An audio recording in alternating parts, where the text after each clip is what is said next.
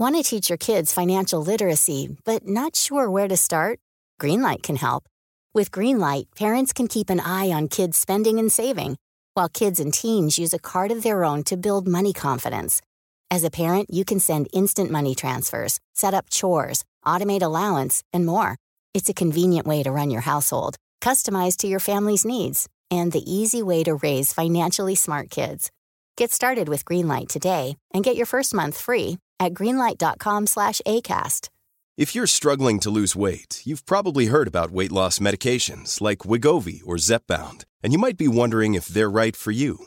Meet PlushCare, a leading telehealth provider with doctors who are there for you day and night to partner with you in your weight loss journey. If you qualify, they can safely prescribe you medication from the comfort of your own home. To get started, visit plushcare.com slash weight loss. That's plushcare.com slash weight loss. plushcare.com slash weight loss.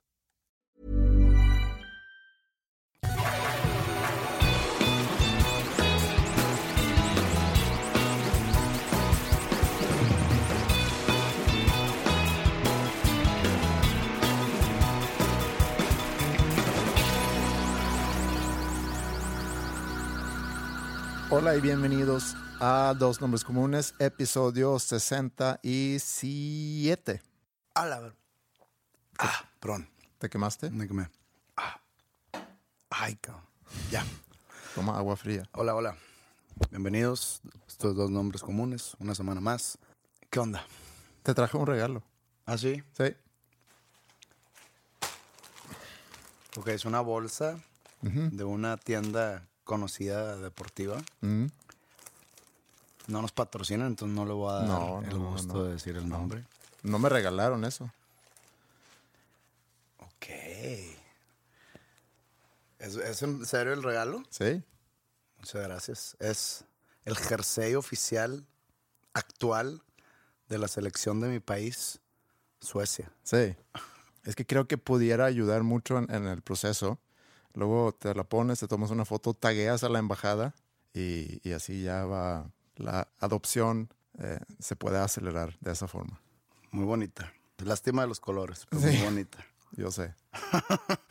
Eh, supe de la victoria en las eliminatorias ante Francia. Sí. Digo, me enteré después de sucedido, porque vi la repetición de, del gol el último segundo De media cancha. de media cancha. ¿Cómo se llama el que lo metió? Ula Toivonen.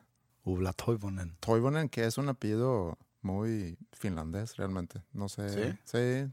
suena más finlandés que sueco. Por, por ejemplo, un González, si existe el jugador Joaquín González de Honduras, yo diría González, pues es un apellido muy mexicano, Muy regio, inclusive, ¿no? pero pues es un apellido latino. Se puede dar González en Argentina.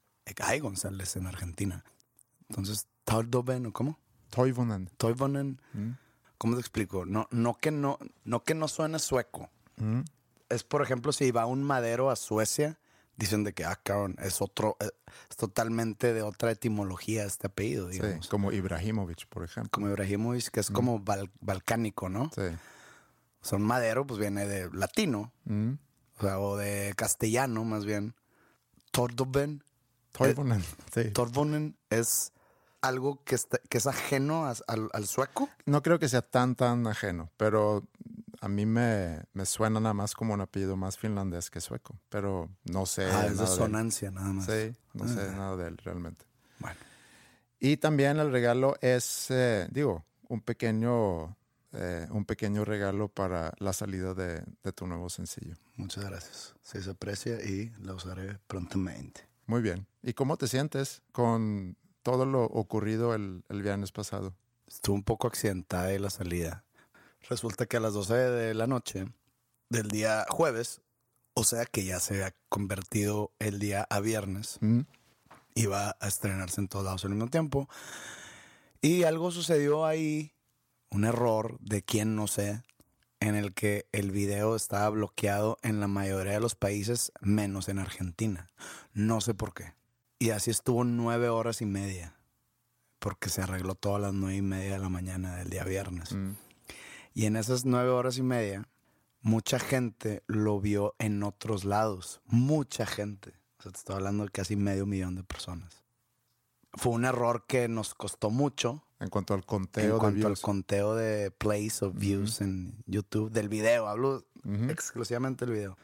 Fue un error que pues no tiene un culpable, o sea, sí lo hay, pero yo no, lo, yo no sé cuál y la verdad no, no me interesa saber quién es, no me va a saber de nadie, quién, quién fue el... re- El señor YouTube. No, no, no, fue, al- fue una persona humana, obviamente. Pues sí, él. No sé de qué lado estuvo la culpa. No sé si de mi lado Mm. o del lado de YouTube o de... No, no, no tengo idea. No has cortado cabezas todavía. No, eh, y no, y no pienso hacerlo. No pienso, no, no, no pienso investigar quién tuvo la culpa porque es algo que no me va a beneficiar nada. El, el daño está hecho. Que tampoco es tan, tan grave, ¿o sí? Pues no sé. Tú sabes que por los views se juzgan muchas cosas. No juzgan que si mi video es bueno, que si la canción es buena. No le tengo miedo a eso. Pero juzgan mucho en darle seguimiento, por ejemplo, a un sencillo. Que si está funcionando el sencillo. Que si, por ejemplo, este, soy buen, no buen artista, sino buen... Que, que se de cuenta que tengo como mucha convocatoria, digamos. Pegue. Es pegue ya tanto disqueras como marcas, como hasta empresarios de shows seguían mucho por esos views. Que en- no quiero decir la mayoría, pero en muchos artistas son comprados. Y yo, eso me consta. O sea, hay maneras de hacerlo que me han ofrecido, pero no he querido porque yo la verdad quiero ver mi realidad. Por ejemplo, te puedes meter al video de Joselito Jiménez y tiene 100 millones de views, pero luego te vas a los comentarios y tiene mil comentarios. Mm. Entonces ahí como que no, No checa. no checa. Entonces ahí te das cuenta que son, que son views robóticos que me consta que existen porque te, te repito, me han, me han ofrecido. Pero por ejemplo, Joselito Jiménez nunca va a saber cuál es su realidad. Sí. Entonces yo sí quiero saber cuál es mi realidad. Y a la misma vez me, me perjudica un poco porque pues no estoy a la par de gente que está a la par. No sé si me expliqué. ¿No? Bueno, X. Pero es, ese error de las nueve horas y media sí nos costó perder porque pues esos views se dieron pero en otros lados donde no hay conteo Sí. oficial, donde el conteo no es oficial, pero sé de que hay conteo en otros lados. O sea, me- a mí me pasaron las cifras de los otros sitios y sí, o sea, sí fue un- una cifra dolorosa.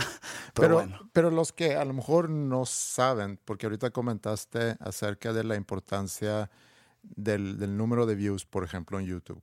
Puede ser por seguimiento de la misma disquera o puede ser, como dices, por promotores. Y los shows que un artista hace, pues no es como que el artista va y escoge, oye, voy a ir a tocar en Exacto, Ecuador. esa es otra. Porque mucha gente se queja que, oye, siempre vas a X lado, pero nunca vienes a, a Uruguay. Mm, Si no he ido es por algo. sí. O sea, no, no es porque no he querido. Más aterrizado, Costa Rica. Yo nunca he ido a Costa Rica. Y es un lugar donde sí nos han pedido mucho, pero el que nos pida la gente no significa que nosotros vamos a ir a agarrar nuestras guitarras y vamos a, a agarrar un avión a Costa Rica a ver qué pasa. sí. O sea, necesitamos ir contratados por alguien. Ningún empresario costarricense o tico nos ha hablado para contratarnos a tocar. Y cuando digo contratarnos no es porque no, no alcanzó mis pretensiones económicas, no, porque he ido a lugares cobrando muy poquito o a veces hasta sin cobrar nada, por el simple hecho de llegar a... Vale la pena a lo mejor aclarar que cuando tú dices no Costa cobrar nada, sí, pero no cobrar nada no significa que, que tú pagas tus, tus viajes y viáticos, sino que no hay un costo del show, pero sí, Sí. hay un costo de producción. Exactamente. Sí. O sea, sí hay costo de producción, pero no, no hay honorarios. Otro factor por lo que ayudan los views, y no que ayuden, sino, haz de cuenta, ahora en la era digital, en donde la venta de discos ya está, o sea, la venta de discos físicos más bien, ya está muy dañada. Y con la existencia de los eh, de las plataformas digitales de streaming, llámese Spotify, Deezer, Apple Music, se creó un sistema hace tiempo en el cual, por ejemplo, tantos plays en Spotify de un track Ujú. cuenta como disco vendido. Entonces ahí se van contando los discos que vas vendiendo entre comillas. Y los views de YouTube también cuentan así. Entonces, se puede decir que ese error sí estuvo muy dañino, muy, muy perjudicial. Bueno.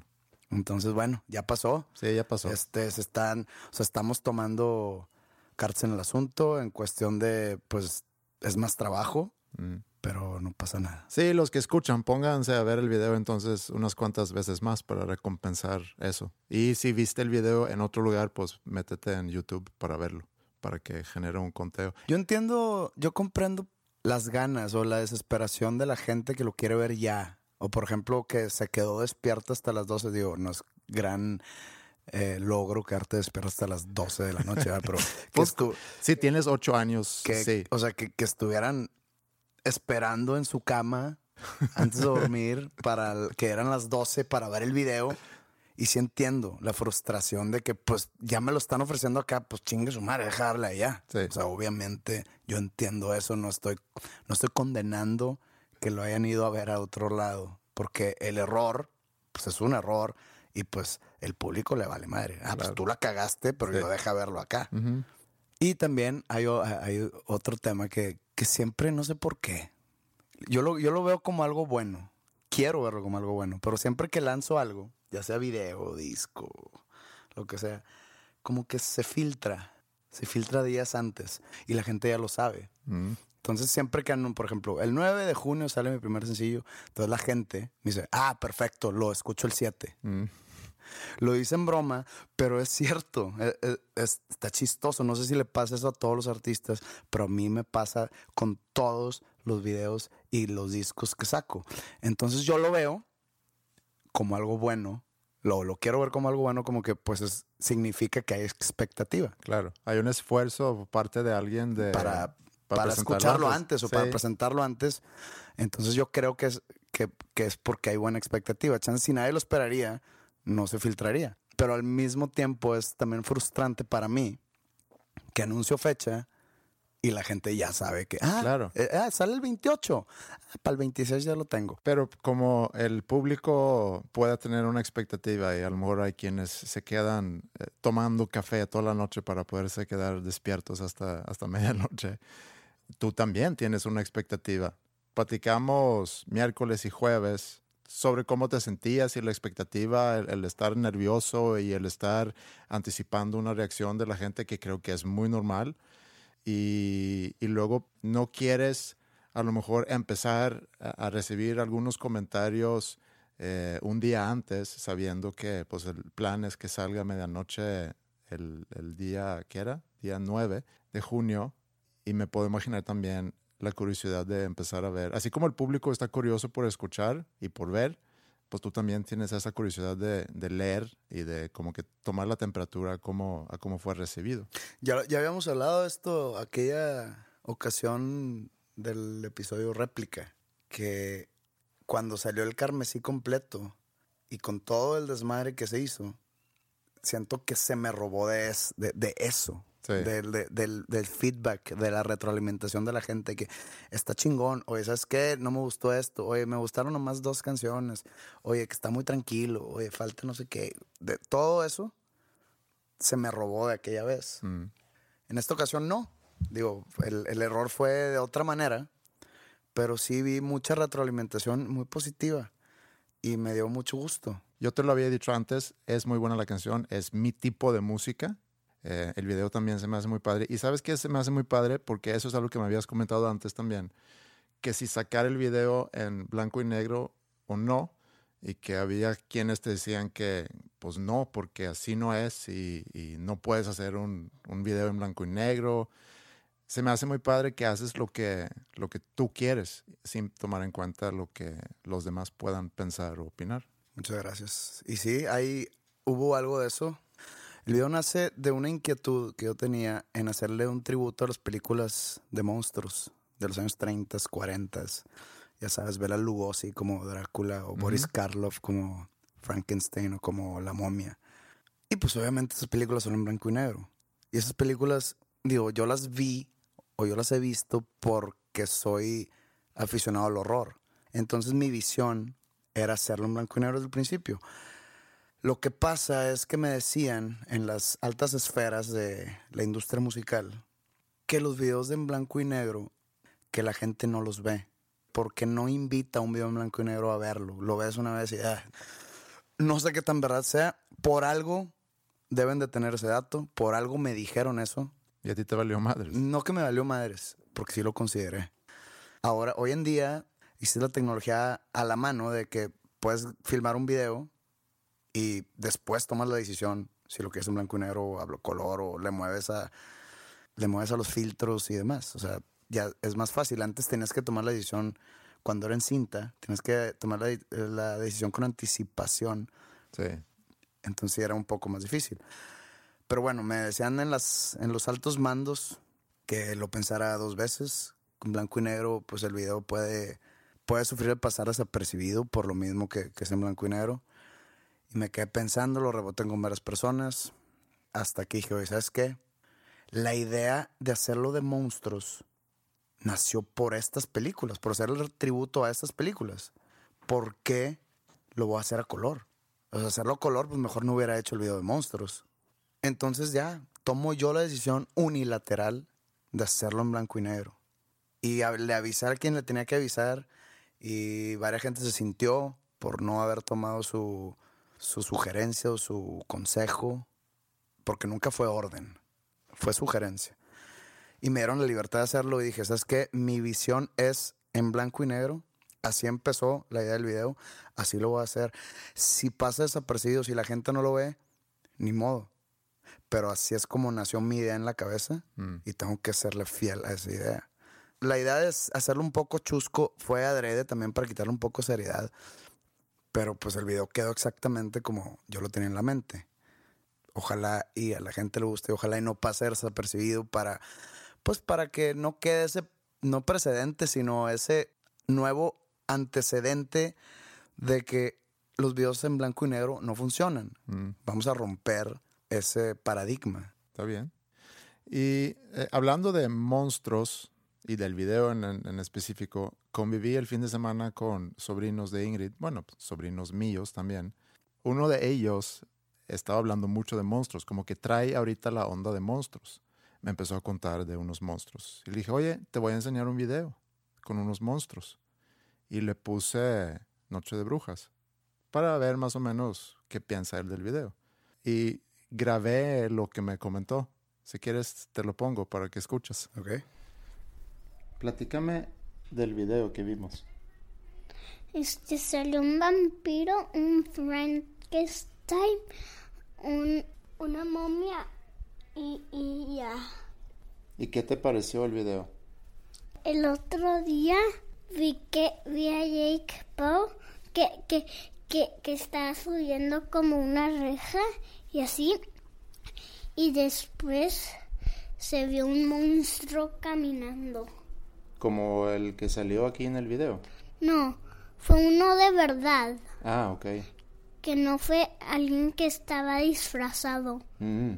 ¿De qué se trata el video que vimos? Se trata de miedo. ¿Pero qué hacía el vampiro, por ejemplo? Cantar. Y nadie quería estar con él. ¿Por qué? No sé, ¿por qué crees tú que no quieren estar con él? Yo creo que porque no, no le gusta cómo canta. Qué gacho.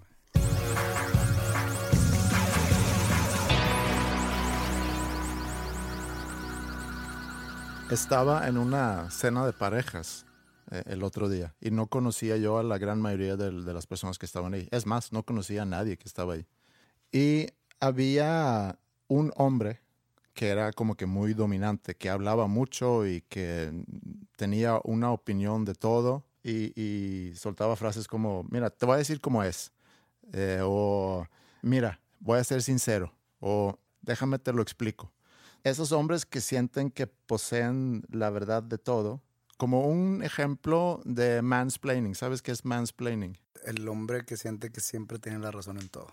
Tiene que como que corregir a todo mundo, aunque ese, esa persona con la cual quiere corregir no está mal. Exactamente. Y suele pasar con hombres hacia mujeres. Yo creo que es, es más común. El mansplaining es más hombres explicándole a mujeres cómo está la onda de algo. Cuando yo estaba en secundaria, tenía un profesor de matemáticas que se llamaba Domingo. No me acuerdo su apellido, pero era el profe Domingo. Mm. ¿Qué es ese nombre? Domingo. Yo no entiendo a las personas que se llaman Domingo. ¿Por qué Domingo? No sé, algo nació en un domingo. Pero ¿por qué no hay nombres? ¿Por qué no hay un jueves? ¿Lunes? Es que el lunes es muy mal día, entonces no creo que alguien se llame lunes. Por ejemplo, un viernes, ¿por qué no alguien llamado viernes? Viernes es un buen día, se acaba la semana laboral. Sale empieza- los nombres comunes. Sale los nombres comunes. Pero nadie se llama viernes. ¿O conoces a alguien que se llama No, viernes? no, nunca he escuchado a alguien que se llama. Meses sí he escuchado, tipo abril. Ah, sí. Pero, y, y, por ejemplo, Julio. viernes podría ser un buen segundo nombre. José Viernes Madero. sí, O sea, sí, suena, bien. bien. Viernes Sí. solo ya está tenso. Pero bueno, el profe Domingo. Pues él nos ponía sus este, ecuaciones y fracciones y pues problemas matemáticos para resolver y nos explicaba. Y, y también él hablaba mucho de fútbol. Como que era, muy, era, era buena persona. Era buen profesor y pues lo hacía ameno. y- pero él tenía una frase que hace cuenta cuando él decía algo, por ejemplo, si estábamos hablando de fútbol y en ese entonces, que, que 94, no sé, en el Mundial de Estados Unidos, de que, que México falló todos los penales contra Bulgaria y, y él dice, no, sí, este, por ejemplo, México jugó mejor que Bulgaria y entonces ahí entramos de que, pero pues Bulgaria pasó, o sea, no importa si México jugó mejor, aparte México no llegó ninguna vez y, ah, te estoy diciendo yo. Entonces, esa frase te estoy diciendo yo, Mm, que si la analizas, estás en un debate hablando sobre quién creó eh, el electrón y de repente esa persona dice, te estoy diciendo yo. mm. O sea, no tiene validez alguna. O sea, tú ya sé que tú me estás diciendo. Sí. Y el que me digas, te estoy diciendo yo, no, no, no va a reforzar tu tesis. Y esa es mi crítica hacia esa frase, pero lo raro es que yo hasta la fecha lo digo. Se me quedó Sí, pegado es cierto. Yo te he escuchado decirlo. se me quedó pegado. a ver, ¿Hace cuánto fue? Fue en el 92, 93, échale. Son 20, casi 25 años Mm. que digo el te estoy diciendo yo. Y hay gente que dice, ¿qué tiene que me estar diciendo tú? Yo, te estoy diciendo yo. Así como que Sí. estoy re- reafirmando que tengo razón. Mm, Estoy, haz de cuenta, como que imponiéndome en el cerebro de la tercera persona. Te estoy diciendo yo. O sea, tengo, te, te estoy repitiendo que tengo razón. mm. Y probablemente no la tenga, pero te estoy diciendo yo, estoy como que disfrazando el que estoy incorrecto. No sé si algunas personas que escuchen este podcast me han escuchado decir eso, lo dudo, pero Pídeles una disculpa. una disculpa. No, no, tengo por qué pedir disculpa por eso porque lo voy a seguir usando. Ok. Es más, me gusta usarla. Bueno, yo siempre he tenido un problema con ese tipo de personas y yo espero, a diferencia de ti, nunca haber sido una de ellas. Lo platicamos en algún episodio aquí, yo no sé cómo los demás me perciben, pero realmente no quisiera yo ser percibido como alguien que siempre busca tener la razón o que está explicando a los demás cómo está la onda sin realmente tener una idea sobre cómo es. Digo, puedo compartirte mi opinión y, y si, si lo que tú me dices hace que yo dude en, lo que yo pienso, pues ahí puedo cambiar. Pero cuando estás en reuniones sociales y resalta ese tipo de persona que como que, que quiere ser el centro de atención, eh, quiere darse a conocer como la persona que sabe qué pedo con el pedo, yo le llamo el complejo de macho alfa. Macho alfa eh, pues viene realmente de los animales. Macho alfa. De las manadas. Sí, el, el que es el, el- el mero jefe o el que está mero arriba en la jerarquía de la manada, que goza de privilegios por ser el, el macho alfa. Privilegios embrísticos. Sí. Pero también tiene su rol de proteger a la manada. Entonces el concepto de macho alfa realmente no aplica tanto para seres humanos, porque nosotros formamos parte de muchos grupos sociales diferentes. O sea, por ejemplo, alguien pudiera ser considerado el macho alfa en la oficina, pero en su grupo social con sus amigos o en el equipo de fútbol donde juega, a lo mejor no. A lo mejor ahí está considerado como el, el macho beta. O el macho omega. o el macho omega. Sí. El beta te fuiste del segundo lugar. Mm, No, beta al final. ok. El macho omega. O sea, entonces, por lo mismo, lo del macho alfa a lo mejor no, no aplica tanto, aunque yo sé que se usa mucho entre seres humanos. Por ejemplo, yo soy el macho alfa de este podcast, supongo. Si tú quieres ser el macho alfa en- de este podcast, O adelante. sea, yo soy el macho alfa aquí, pero por ejemplo, ¿Basándote en qué? en que pues obviamente soy el macho alfa. Te lo estoy diciendo yo. Estoy siendo yo. este, pero probablemente en mi equipo de fútbol no sea el macho alfa. Mm, puede ser. Por eso, a lo mejor, el concepto de macho alfa no aplica tanto para los seres humanos, porque convivimos en muchos grupos sociales diferentes o en muchas situaciones diferentes. Pero por ejemplo, ahorita va. ¿Verdad que los perros en la noche, en, en colonias, se juntan en manadas, ¿no? Y van de caminando por toda la colonia, Un pandilla. en pandilla. Mm, ahí hay un macho alfa. Yo creo que sí. Debe haber. Por ejemplo, no sé, me imagino un pastor alemán, ¿no? Mm, Pero ese pastor alemán regresa a su casa y obviamente ahí no es un macho alfa. Pues a lo mejor es el único perro ahí. No, pero pues está el, el señor, Mm, está el, el hijo que es el dueño, mm. está la señora que es la que da las órdenes dentro de, de la casa. Pues no sé, ahí no es el macho alfa. No, es el mascota, nada más. Entonces ahí está. pero, pero un perro en Acabo su de, contexto. acabo de refutar tu hipótesis. Ok, me lo estás diciendo tú. Sí. Pero regresando a ese tipo de persona que, que realmente batallo mucho con ese tipo de persona. Son de esas personas que también sueltan eh, expresiones como tenía que ser una mujer. Ah, sí, esos sí son cagantes. Por ejemplo, cuando hay un choque, uh, pues mira, tenía Sí. que ser una mujer. Pero lo dice porque en su cabeza ese comentario es seguido de risas. Pero a mí ah, siempre eso, eso- ese tipo de comentarios de que, ah, o sea, no, no por que sale a brillar mi lado feminista para nada, sino nomás de que, güey, Sí, no es chistoso. necesidad. Sí. Y más cuando hay mujeres presentes. Mm. Y aparte, si tú ves un choque, es más probable que sea un hombre. Digo, hay más hombres manejando que mujeres, pero Ese es un dato, es un dato. ¿sí? ¿sí?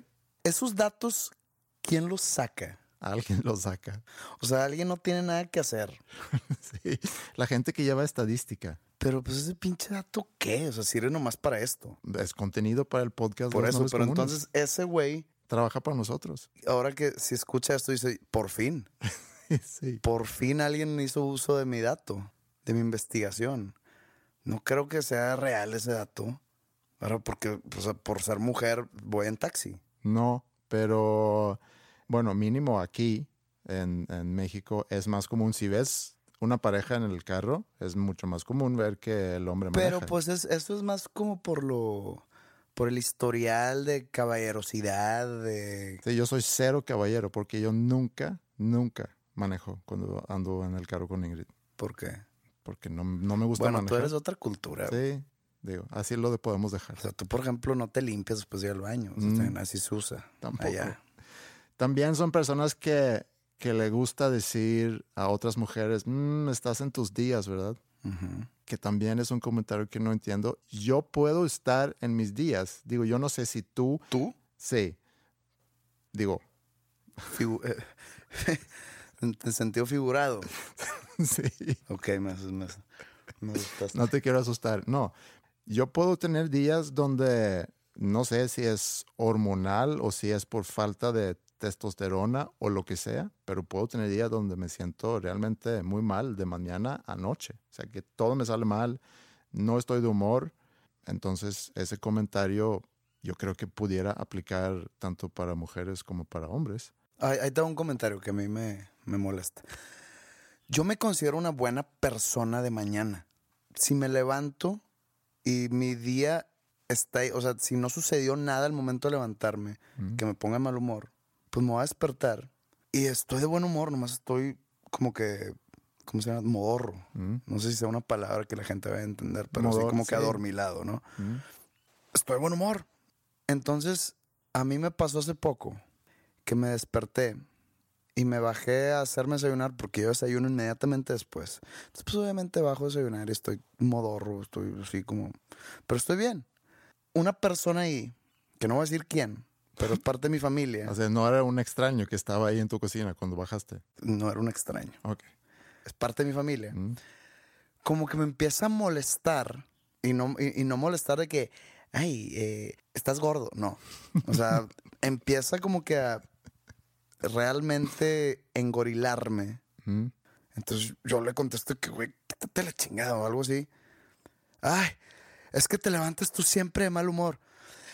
Eso lo dices porque me acabo de despertar. O sea, si esa misma acción me lo hubieras hecho a las 4 de la tarde, me hubiera cagado igual contigo. Pero ahí ya no tienes la excusa de que me acabo de despertar. Entonces no, ya no queda el de que, ay, eres un mal tardeador. Mm. Pues no. Entonces, ese comentario de que ah, te acabas de despertar de mal humor y no eres una persona de mañana o algo así, ¿también ¿es otro de esos o me, me equivoqué? No, digo, aquí estoy hablando de un tipo de, de- de hombre en particular, porque ese comentario, yo viví años con eso. También fui muy mal, ¿cómo se dice? Madrugador, o no sé cómo. Siempre me despertaba de mal humor. ¿Sí? Sí. Y digo, no voy a decir siempre porque es muy fuerte, pero muy, muy frecuente me despertaba de mal humor. Muy fácil de irritar, muy fácil de molestar y, y muy malo también para esconderlo. Entonces sí tenía fama en mi familia y entre mis amigos como alguien de muy mal humor. Y cuando alguien me lo decía, peor me ponía. "Uh, tú siempre andas de mal humor las mañanas. Y eso me calaba como Eso no es- tienes eh, idea. eh, ese comentario es el que yo estaba tratando de explicar. Sea, no lo soy, pero no hagas algo para convertir mi humor a mal humor y luego saques tu excusa que yo soy la persona que estoy de mal humor. O sea, no. Nomás que lo haces en las mañanas y pues normalmente tu comentario me va a poner de mal humor. Lo malo es que, por ejemplo, ahorita que convivo con mis amigos de infancia, que llevamos casi 40 años conociéndonos, como ellos me han conocido muchas veces en esa situación. Y yo quiero pensar que he mejorado y me esfuerzo también para no ser un ojete en las mañanas. Cuando nos juntamos a convivir eh, y cuando me lo dicen, a veces siento que es como algo programado, que me tienen ya muy fichado como alguien de mal humor en las mañanas. Entonces, aún más me molesta. Pues no ven que estoy haciendo un esfuerzo para no enojarme en las mañanas. Pero bueno, no, no es el tipo de comentario que a lo mejor suelta ese tipo de persona que estoy describiendo, pero no deja de ser molesto. Otras frases que ese tipo de personas sueltan es que a las mujeres no hay que entenderlas, solo hay que amarlas. Que tampoco entiendo esa frase. O sea, nos vamos a rendir a entender la mitad de la población de ese planeta, pero las vamos a amar. ¿Tú entiendes esa frase? Podría entenderla, pero no necesariamente puedo estar de acuerdo con. O sea, sí entiendo de dónde viene. Hay que escoger tus batallas. Y, ¿cómo puedo decir esto sin herir susceptibilidades? Entonces, a ver, me va a tardar. Hay que escoger como hombre, hay que escoger tus batallas. Si ves que tu pareja o tu mamá o tu hermana o tu amiga empieza como que a armar bronca por algo que a ti se te hace inarmable o irracional, tú nomás di, sí, sí, sí, sí, sí, sí, tienes razón. Y ya. Cuando ya veas que vale la pena el, eh, no, no, espérate, hazlo. Porque simplemente así funciona y así es. Entonces yo creo que va por ahí. Nada más ámalas. O sea, no, no trates de entenderlas. Entonces nada más diles, sí, te amo ya. Y cuando ya veas que sí es necesario el, oye, no, te estoy diciendo yo. Ok. Ahí ya dale. Ok, muy bien. Ay, creo que por ahí va ese, ese asunto. Ojalá y nadie me haya puesto como machista, pero pues yo hablo de, de experiencia. Eso yo lo vivo también. Lo vivo en mi casa. A final de cuentas vivo con tres mujeres y, y sí tengo que ser eh, astuto a veces para navegar Es la palabra, astuto. entre emociones, tanto de ellas como mías, y saber cuáles son las batallas que valen la pena y cuáles son las batallas que Dejas pasar. Que pierdes por default. Así es, no me presento. bueno, pero está interesante porque eh, yo tengo, y, y- y no sé si eso dice algo sobre mí, porque lo pudiéramos analizar y cuando yo estoy en esa cena y escucho a este hombre, lo veo actuar y no sé si mi rechazo hacia ese tipo de persona es porque realmente me cae mal o si yo lo siento como una amenaza. Yo, digo, alguien externo a lo mejor pudiera hacer esa pregunta eh, en un análisis de mi, de mi forma de pensar o de mi forma de reaccionar en esa situación. Yo quiero pensar que es porque es un tipo de comportamiento que realmente me disgusta. Y también entiendo que hay personas, y hablamos de hombres ahorita, que pueden sentirse amenazados. Yo creo que todo nace de cierta inseguridad y quieres como que compensar. Leí un estudio relacionado con eso porque me dio curiosidad, como casi siempre me da curiosidad cuando veo cosas que, que me llaman la atención. Y leí sobre un estudio de Berkeley donde pusieron a prueba el hipótesis, se puede decir, de sobrecompensación masculina. Hay gente que les paga a esas personas que están haciendo esos, estudios. Mm, hay fondos de gobierno para hacerlo. O sea, el gobierno, ya sea de cualquier país, pero mm. el gobierno... En este caso, Estados Unidos. El gobierno de Estados Unidos puso dinero para que hicieran este estudio. O alguna iniciativa privada fondeando a, Berkeley, que es una universidad que está en California, ¿no? En San Francisco, por ahí. Es indiferente de dónde esté o en qué país. Es que se gasta dinero del erario público en este tipo de estudios. Sí. Qué interesante. Que creo que son importantes para entender más sobre nuestra especie.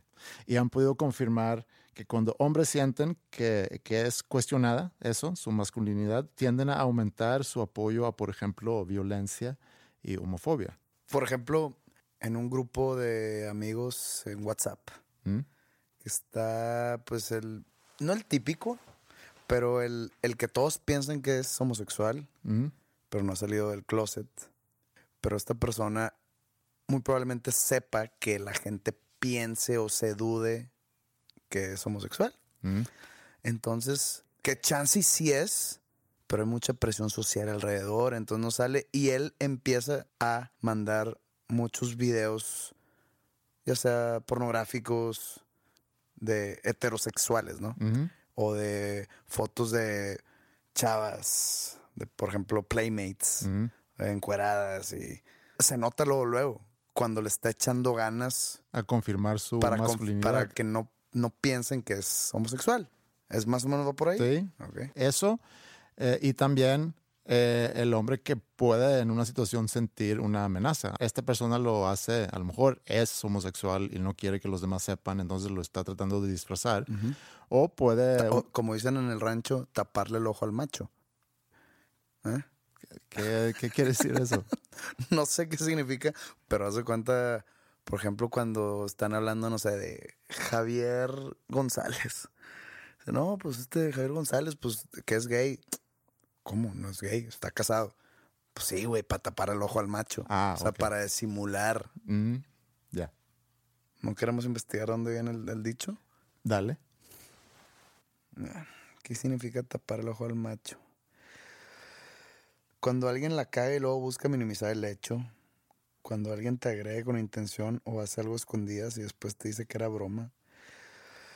Ahí te va, dice, mejor respuesta. No sé quién haya hecho esta respuesta. No, o sea, obviamente no es ningún experto en frases folclóricas, pero dice, a los equinos se les tapa los ojos con anteojeras de cuero para hacer que solo vean hacia adelante y hacia allá caminen.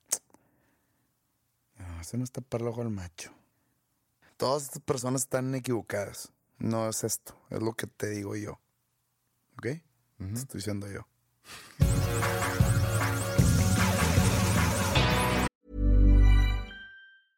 Many of us have those stubborn pounds that seem impossible to lose, no matter how good we eat or how hard we work out. My solution is PlushCare. PlushCare is a leading telehealth provider with doctors who are there for you day and night to partner with you in your weight loss journey. They can prescribe FDA-approved weight loss medications like Wagovi and Zepbound for those who qualify. Plus, they accept most insurance plans. To get started, visit plushcare.com slash weight loss. That's plushcare.com slash weight loss. Want to teach your kids financial literacy, but not sure where to start? Greenlight can help. With Greenlight, parents can keep an eye on kids' spending and saving while kids and teens use a card of their own to build money confidence. As a parent, you can send instant money transfers, set up chores, automate allowance, and more. It's a convenient way to run your household, customized to your family's needs, and the easy way to raise financially smart kids. Get started with Greenlight today and get your first month free at greenlight.com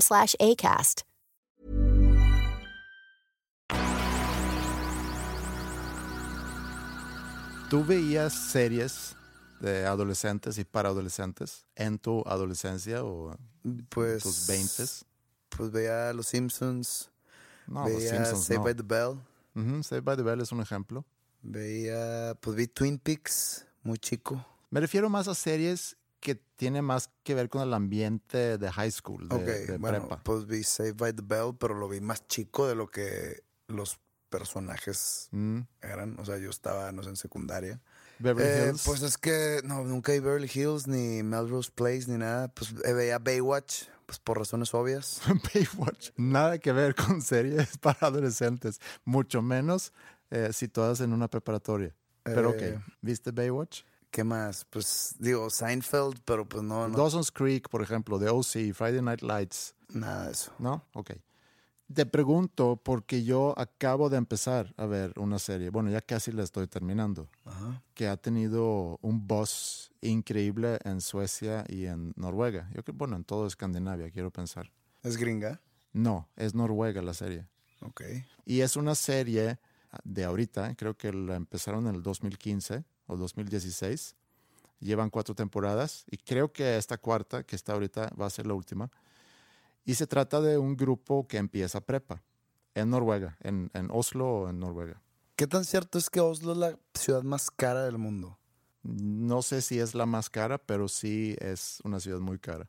Porque hasta donde yo me quedé, y donde me quedé fue como en los años noventas, que la ciudad más cara del mundo era Monte Carlo. Sí, me suena. Más que Londres, más que Nueva York, Monte Carlo en Mónaco. Mm. Pero luego hace poco escuché que Oslo era la ciudad más cara del mundo. No sé cómo miden eso. Pues miden el precio de O ciertos sea, que una. Big Mac cuesta 10 dólares. Sí. Me acuerdo que mi papá en algún momento me trajo un chocolate de Monte Carlo y me dice, cuídalo porque me costó, no sé, te voy a decir una, una- me costó 40 dólares. Mm. Y era cuando todavía vivía en- con mi mamá. Entonces, pues había muchacha, tú sabes, de dome- ayudante doméstica, pues.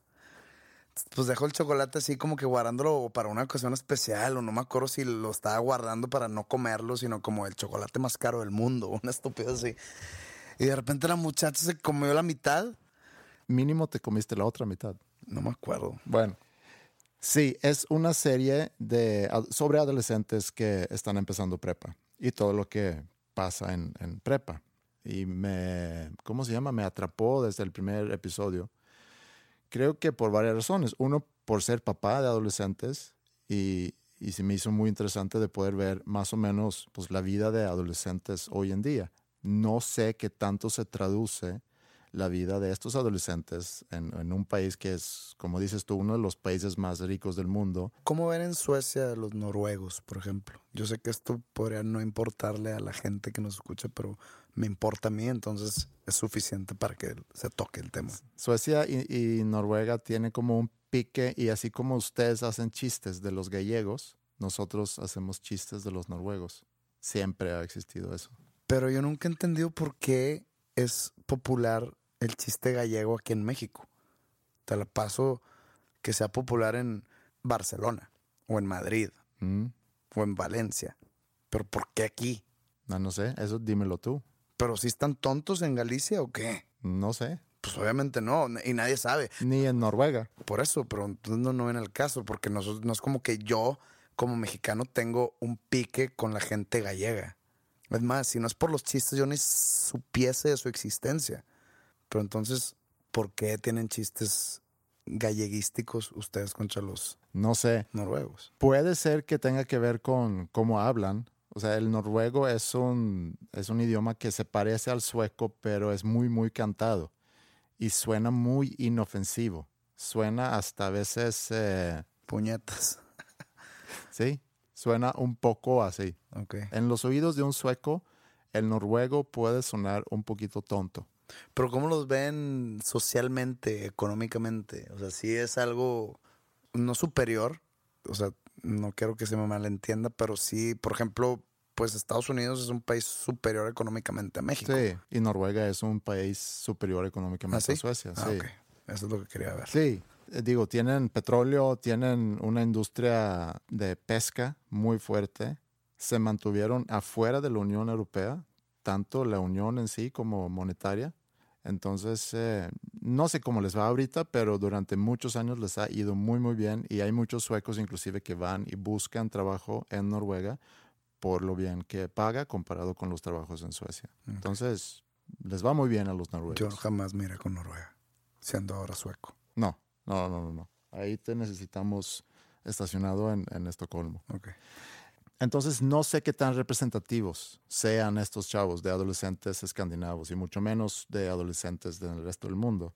Pero como decía, me atrapó mucho y yo creo que por un lado, por ser papá de un adolescente y, la curiosidad que tengo sobre esa generación, y por otro lado, porque llevo años de no ver una serie así sobre adolescentes y aunque ya tenga 44 años, me ha sido muy fácil empatizar con, con ellos. O sea, la serie es de drama, es de comedia, es de, es de drama. misterio. No, es como un drama, es como una, parece ser un reality, porque inclusive si cada viernes sale un episodio, tú puedes seguir también lo que pasa entre viernes y viernes con esos personajes en redes sociales y ver cómo interactúa y sube fotos. Y... Pero hay otra cosa que, que me ha gustado mucho, es que tratan los problemas de hoy con mucha madurez.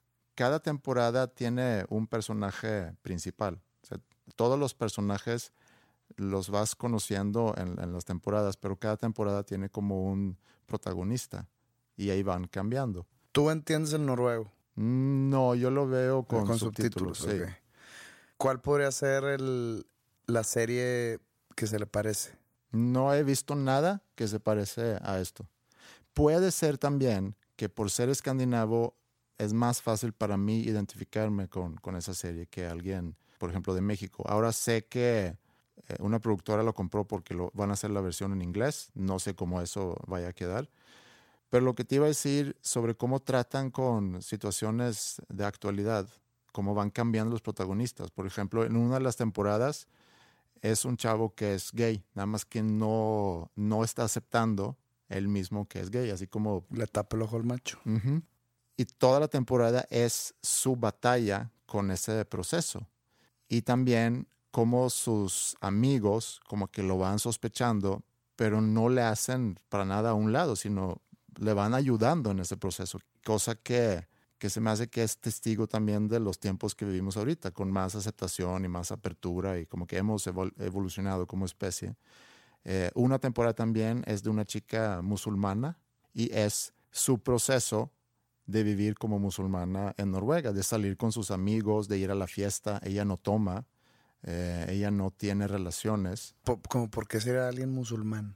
Pues yo creo que como cualquier persona religiosa, Está todo prohibido. pero pues naces en tu religión Como dices, "Güey, no puedo hacer nada. Taparme, estar, Mm. hincarme medio día rezándole a Alá, pues ¿para qué vivo? ¿Por qué ser católico y tener que ir a misa cada domingo? Y cuando tienes mira, pensamientos... Fíjate, soy la, soy la última persona que quiero defender la iglesia católica, pero acá te quita una hora de, de la semana. Mm. Y, y, pues puedes tomar. El padre toma en la, en, en, en la misa. No, sí, estoy de acuerdo contigo. Ok. Hay cosas que no entendemos, pero es una realidad. ¿Y por qué esa, ese personaje?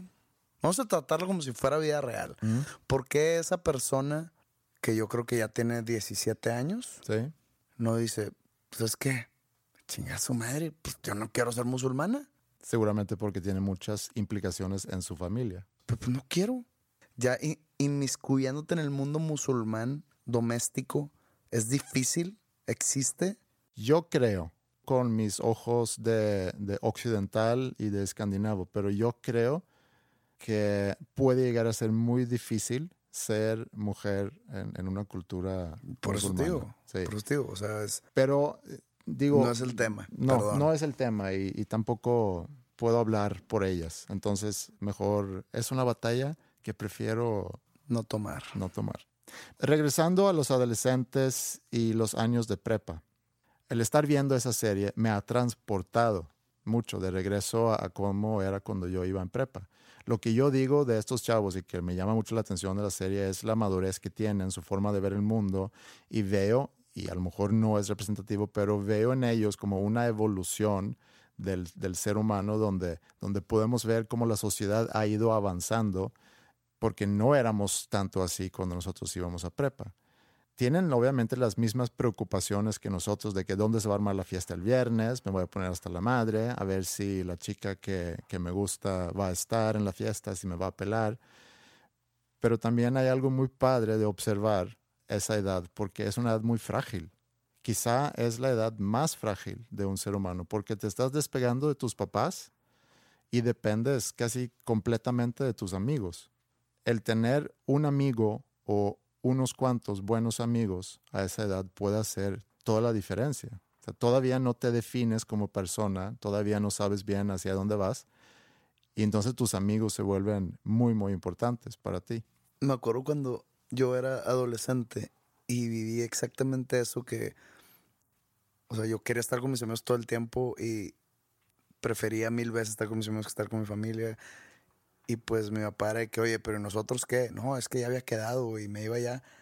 De repente me decía mucho una frase que también se me queda hasta el día de hoy. No que la use porque no tengo con quién usarla. Mm.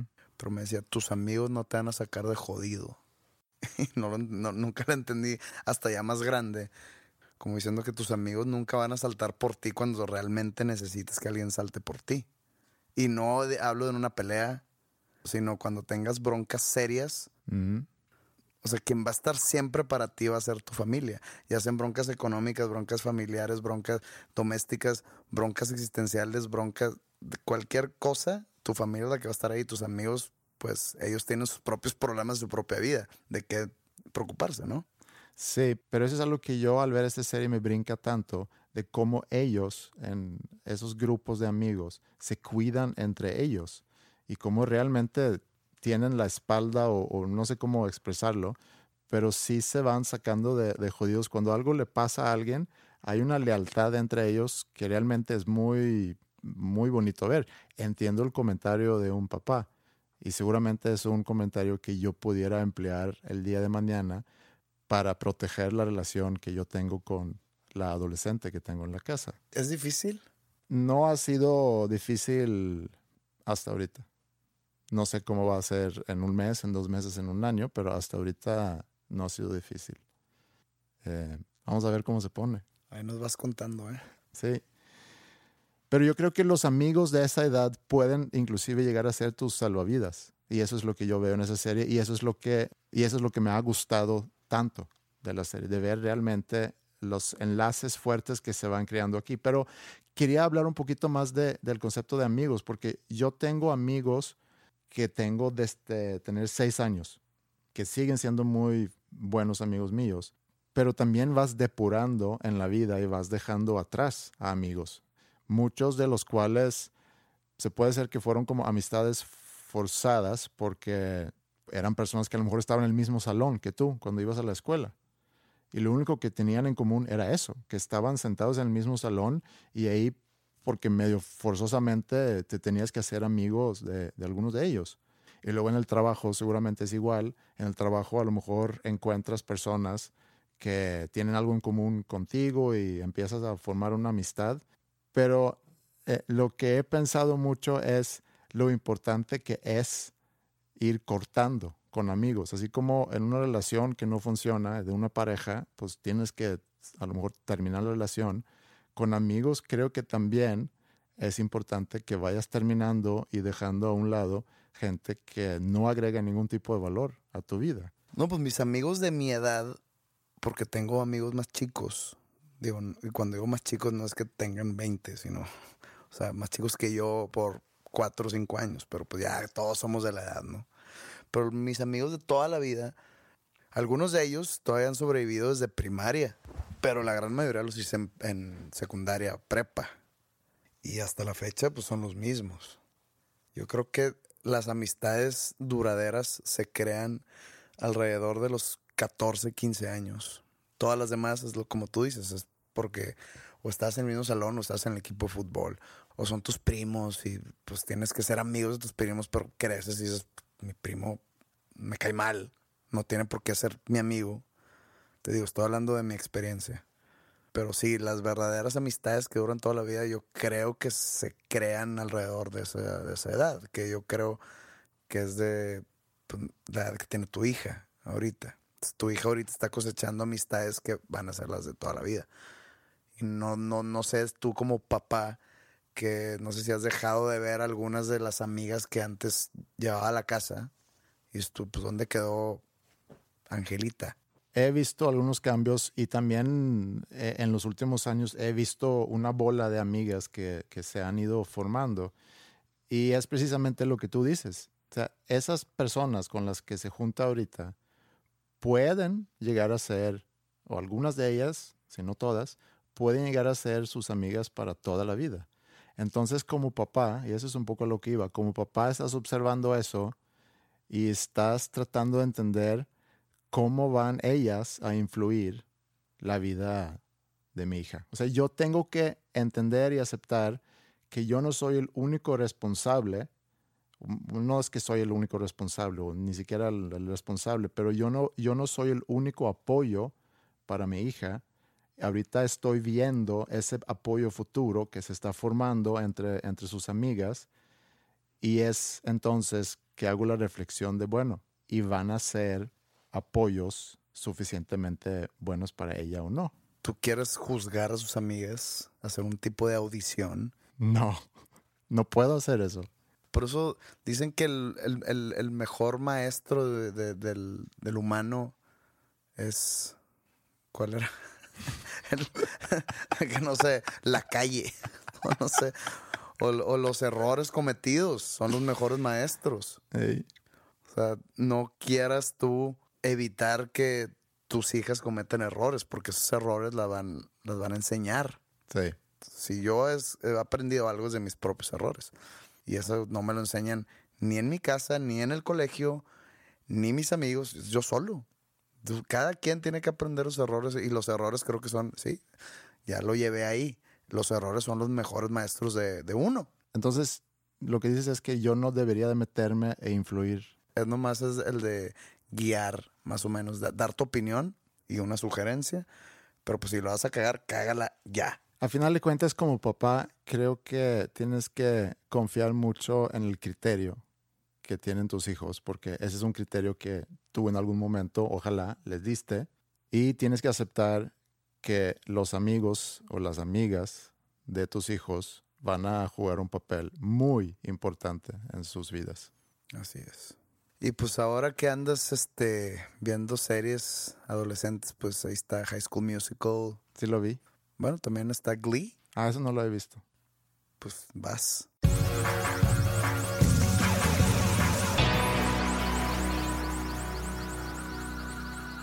A veces cuando escucho un podcast o veo una serie, no quiero que termine.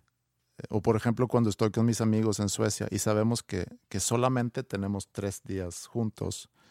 Eh, y no pasa cada vez que, los veo, pero ha habido años cuando por ejemplo hemos estado veleando y no quieres que, termine la convivencia que, que tenemos.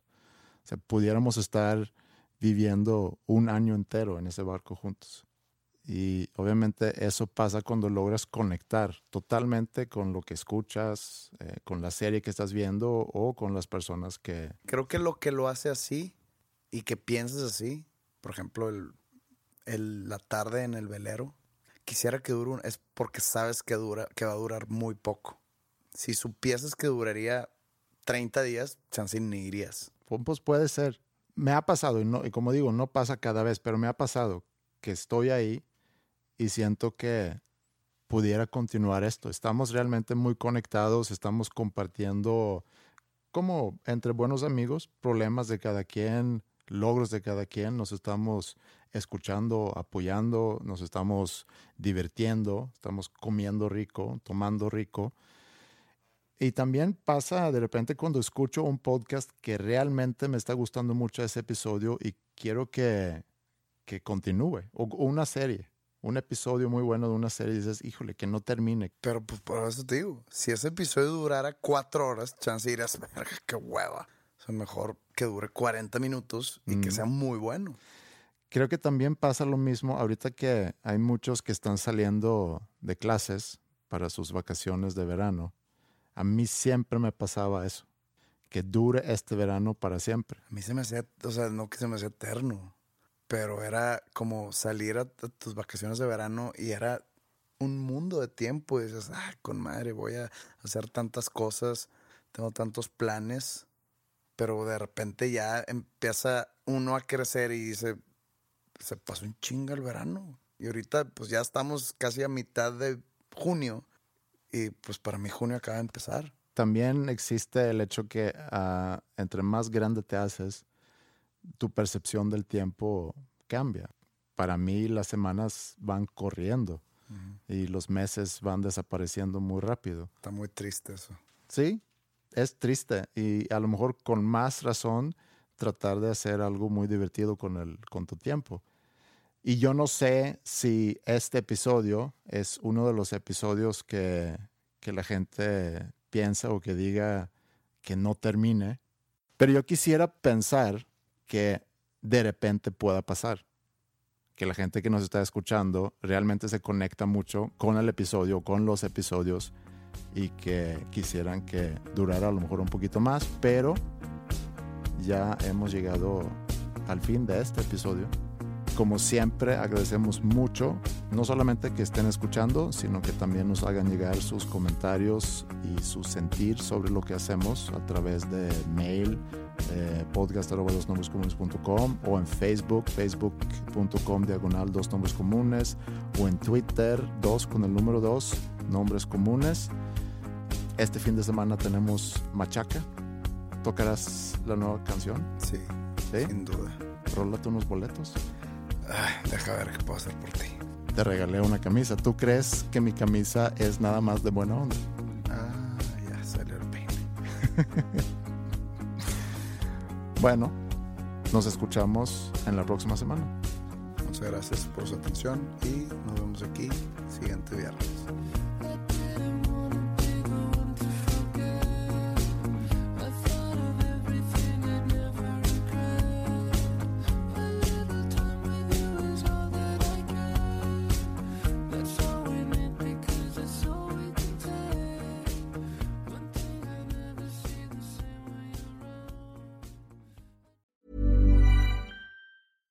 Hello, this is Danny Pellegrino, host of the Everything Iconic podcast, and I'm here to tell you all about Splash Refresher because hydration is mandatory, but boring is not. Now, I love my water, but if I don't spice it up, I'm not going to finish what I took out of the fridge. That's why I love my Splash Refresher, which is flavorful, delicious, bright, hydrating, and zero calories.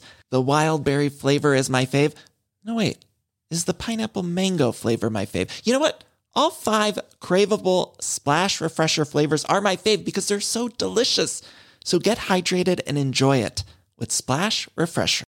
If you thought the only way to get a more defined jawline with natural looking results was through surgery, think again. Juvederm Volux XC is a non surgical injectable gel filler that improves moderate to severe loss of jawline definition and can help you achieve natural looking results with little downtime. Even better, this improved definition lasts up to one year with optimal treatment. No maintenance required. Improve jawline definition for a smooth, sculpted look with Juvederm Volux XC. For important safety information and to find a licensed specialist, visit juvederm.com. That's J U V E D E R M.com. Not for people with severe allergic reactions, allergies to lidocaine, or the proteins used in Juvederm. Common side effects include injection site redness, swelling, pain, tenderness, firmness, lumps, bumps, bruising, discoloration, or itching. There's a risk of unintentional injection into a blood vessel, which can cause vision abnormalities, blindness, stroke, temporary scabs, or scarring. Talk to a licensed specialist to find out if it's right for you.